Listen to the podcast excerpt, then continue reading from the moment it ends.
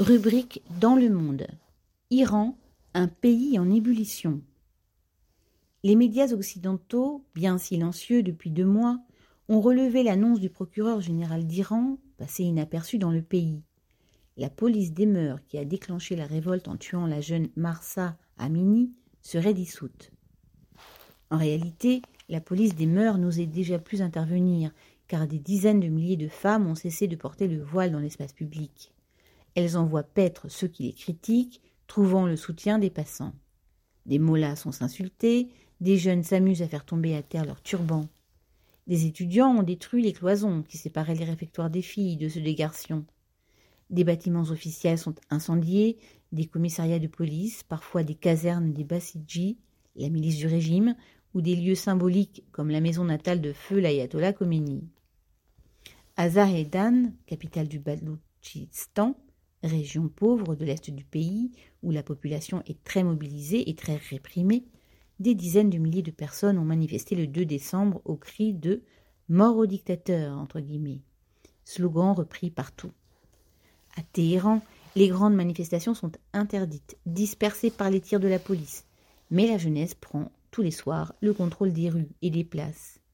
Par quartier, bravant les arrestations, elle organise des sit des feux de joie et des concerts en scandant, guillemets, nous n'avons pas donné des morts pour des compromis et nous courber devant un guide assassin, ou abat le gouvernement tueur d'enfants. Les slogans abat tout le système, et pauvreté, corruption, vie chère, on va jusqu'au renversement, entre guillemets, montre que l'enjeu est désormais la chute du régime.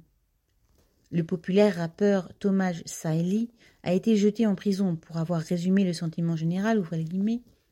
Vous avez affaire à une mafia prête à tuer la nation tout entière, point de suspension, afin de conserver son pouvoir, son argent et ses armes, les guillemets. Des millions d'Iraniens, qu'ils appartiennent aux classes populaires privées de viande, voire d'œufs, à la petite bourgeoisie appauvrie par la crise et l'embargo américain, ou aux milieux intellectuels ou aisés restés longtemps loyaux à la République islamique, souhaitent le départ des dignitaires de ce régime, officiers des passes d'Aram ou ayatollahs à la tête de riches fondations et des mafieux corrompus qui contrôlent les richesses du pays, le pétrole, l'industrie, l'import-export. Pour amplifier la pression, un appel à trois jours de grève générale à partir du 4 décembre a été lancé sur les réseaux sociaux et par la diffusion d'une multitude de tracts anonymes.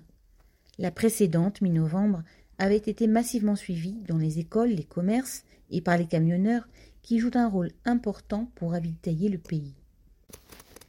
Les grandes usines appartenant presque toutes à des dignitaires, se mettre en grève, c'est risquer son emploi en plus de l'arrestation. Cela n'a pas empêché des milliers d'ouvriers de la métallurgie à Ispahan, Avaz ou Tabriz, du gisement de gaz de South Pass et de plusieurs usines de la zone industrielle d'Alborz au nord-ouest de Téhéran, de cesser le travail à plusieurs reprises. Ils ont mis en avant leurs revendications propres, paiement des arriérés de salaire, embauche des précaires, tout en affirmant leur solidarité avec la contestation. Un collectif de travailleurs de la canne à sucre de Haf Tapé a apporté son soutien au peuple opprimé du Kurdistan entre guillemets et exigé la libération des prisonniers politiques entre guillemets. Depuis bientôt trois mois, les contestations dont aucune direction n'a émergé, du moins en apparence, s'est enracinées dans le pays. Plutôt que d'arrêter la révolte, la répression impitoyable renforce la détermination de la population, jeunesse en tête, à faire tomber le régime. Si la classe ouvrière met son poids dans la lutte, ses jours sont comptés. Xavier Lachaud.